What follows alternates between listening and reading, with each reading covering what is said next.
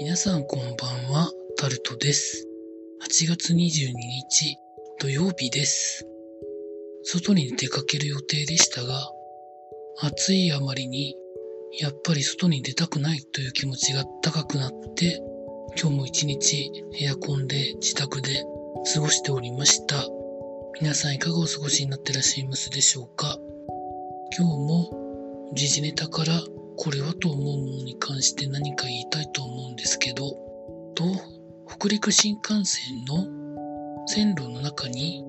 障害物が紛れ込んでそれにぶつかったということが記事になっておりました。新幹線は防音壁とかいろんな形で対策が取られてるにもかかわらずなのでよっぽどだったんでしょうか。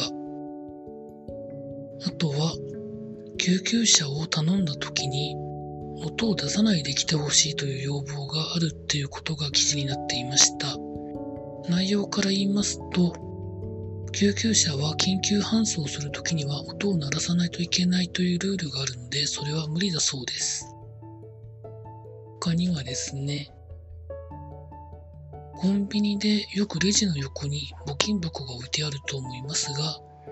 それがどういう風な形でお金が流れてるかということが記事になっていました。あとは、昨日の8月21日の夜に、繁華街を中心になんか人手が増えているかもみたいなことも記事になっていました。あとはですね、西武の内海投手が732日ぶりの白星を目指しましたが、取れなかったそうです。あとは、